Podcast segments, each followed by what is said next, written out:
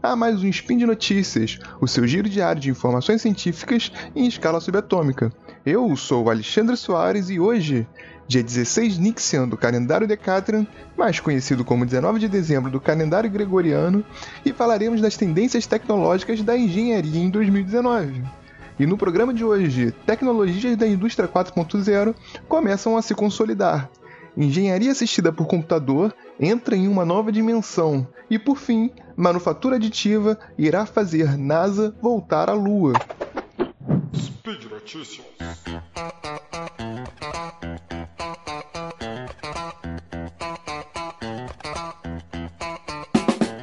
Então vamos lá.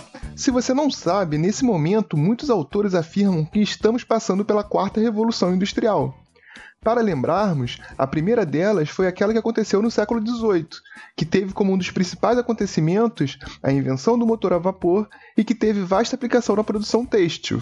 A segunda revolução industrial transcorreu na metade do século XIX, e nessa nova etapa, a energia elétrica e os combustíveis fósseis começam a ser peças fundamentais para a indústria. É nessa época que a linha de montagem de Ford se destaca, com a produção em série de produtos de um mesmo tipo. Ou seja, um carro passou a ter preço acessível e você poderia comprá-lo, desde que fosse preto, como de todo mundo.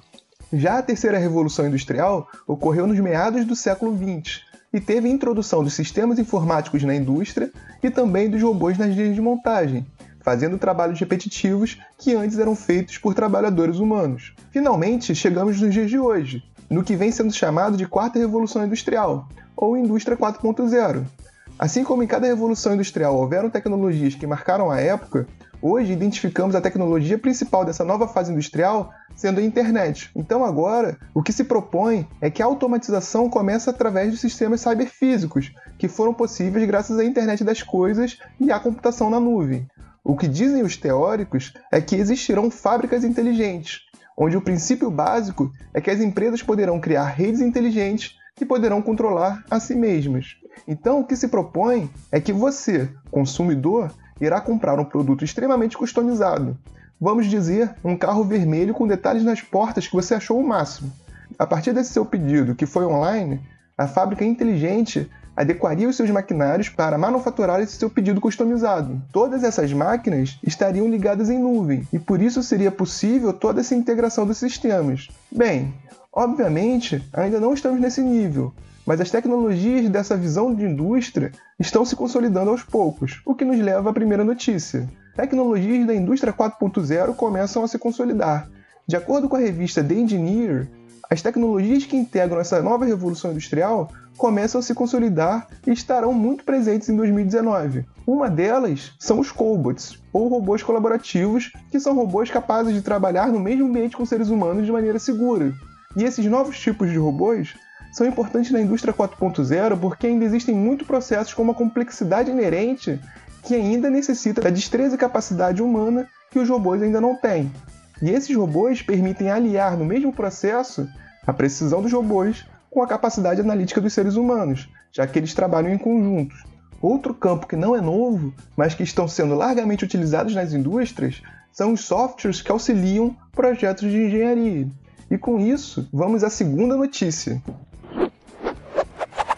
Engenharia assistida por computador entra em uma nova dimensão. Bem, os programas de design assistidos por computador e de engenharia assistida por computador, conhecidos como CAI e CAD, não são nenhuma novidade. Eles existem desde a década de 80. Mas agora, com o desenvolvimento e popularização da realidade virtual e realidade aumentada, essas tecnologias estão se unindo e prometendo uma nova dimensão de auxílio por computador para a engenharia. Especialistas dizem que as tecnologias de realidade virtual irão auxiliar o fechamento do gap entre mundo real e mundo digital. Isso porque os programas CAD 3D atuais estão limitados aos nossos monitores, que na verdade são apenas uma projeção 2D. Os dispositivos de realidade virtual unidos a CAD irão permitir ao projetista e também ao consumidor visualizar detalhes de projeto, sendo possível sugerir alterações enxergar a possibilidade de otimizações e simulá-las em tempo real.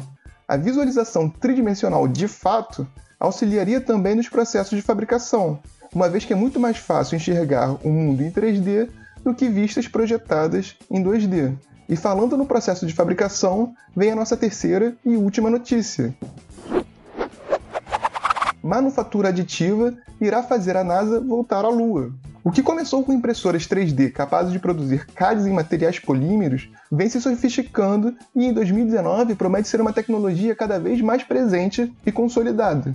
Os principais entraves para essa tecnologia estiveram no seu alto custo e falta de diversidade dos possíveis materiais empregados, mas que são barreiras que vêm sendo superadas.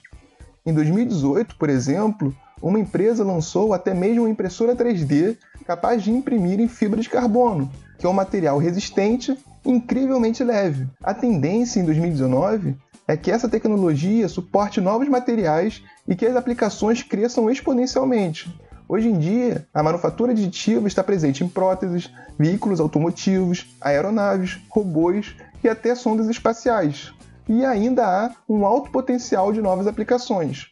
Um dos grandes investidores em empresas e startups que desenvolve a tecnologia da manufatura aditiva é justamente a NASA. Existe um projeto chamado Catalyst que foi iniciado em 2014 firmando parcerias da Agência Espacial Norte-Americana com empresas privadas visando o desenvolvimento de robôs exploradores na Lua que iriam auxiliar em futuras missões lunares.